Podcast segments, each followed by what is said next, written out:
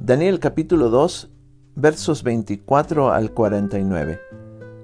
Después de esto, fue Daniel a Arioc, al cual el rey había puesto para matar a los sabios de Babilonia, y le dijo así, No mates a los sabios de Babilonia, llévame a la presencia del rey, y yo le mostraré la interpretación. Entonces Arioc llevó prontamente a Daniel ante el rey, y le dijo así, He hallado un varón de los deportados de Judá, el cual dará al rey la interpretación. Respondió el rey y dijo a Daniel, al cual llamaban Belsasar, ¿podrás tú hacerme conocer el sueño que vi y su interpretación? Daniel respondió delante del rey diciendo, El misterio que el rey demanda, ni sabios, ni astrólogos, ni magos, ni adivinos lo pueden revelar al rey. Pero hay un Dios en los cielos, el cual revela los misterios, y él ha hecho saber al rey Nabucodonosor lo que ha de acontecer en los postreros días. He aquí tu sueño y las visiones que has tenido en tu cama.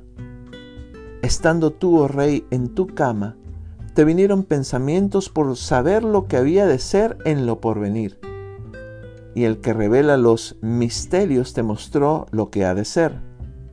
Y a mí me ha sido revelado este misterio, no porque en mí haya más sabiduría que en todos los vivientes, sino para que se dé a conocer al rey la interpretación y para que entiendas los pensamientos de tu corazón Tú, oh rey, veías, y he aquí una gran imagen. Esta imagen, que era muy grande y cuya gloria era sublime, muy sublime, estaba en pie delante de ti y su aspecto era terrible.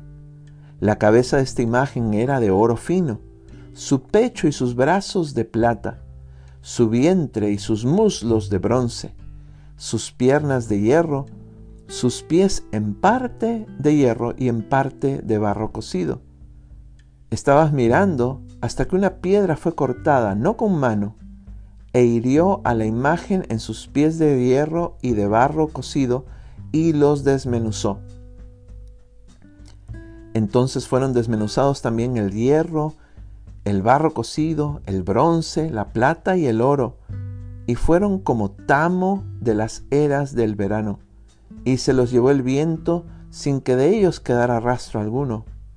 Mas la piedra que hirió a la imagen fue hecha un gran monte que llenó toda la tierra. Este es el sueño. También la interpretación de él diremos en presencia del rey.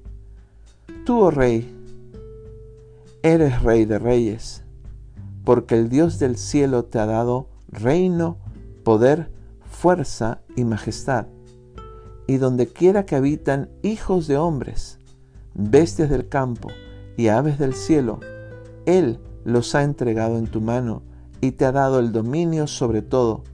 Tú eres aquella cabeza de oro.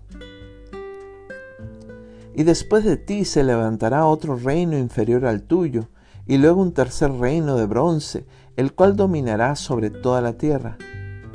Y el cuarto reino será fuerte como hierro y como el hierro desmenuza y rompe todas las cosas, desmenuzará y quebrantará todo.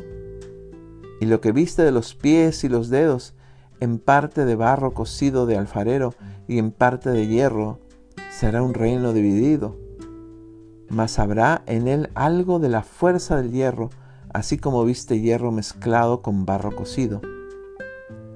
Y por ser los dedos de los pies en parte de hierro y en parte de barro cocido, el reino será en parte fuerte y en parte frágil. Así como viste el hierro mezclado con barro, se mezclarán por medio de alianzas humanas, pero no se unirán el uno con el otro, como el hierro no se mezcla con el barro. Y en los días de estos reyes, el Dios del cielo levantará un reino que no será jamás destruido ni será el reino dejado a otro pueblo. Desmenuzará y consumirá a todos estos reinos, pero Él permanecerá para siempre. De la manera que viste que del monte fue cortada una piedra, no con mano, la cual desmenuzó el hierro, el bronce, el barro, la plata y el oro. El gran Dios ha mostrado al rey lo que ha de acontecer en lo porvenir. El sueño es verdadero y fiel su interpretación. Entonces el rey Nabucodonosor se postró sobre su rostro y se humilló ante Daniel y mandó que le ofreciesen presentes e incienso. El rey habló a Daniel y dijo, Ciertamente el Dios vuestro es Dios de dioses y Señor de los reyes, y el que revela los misterios, pues pudiste revelar este misterio. Entonces el rey engrandeció a Daniel y le dio muchos honores, grandes dones, y le hizo gobernador de toda la provincia de Babilonia y jefe supremo de todos los sabios de Babilonia. Y Daniel solicitó del rey y obtuvo que pusiese sobre los negocios de la provincia de Babilonia a Sadrach, Mesach y Abednego. Y Daniel estaba en la corte del rey.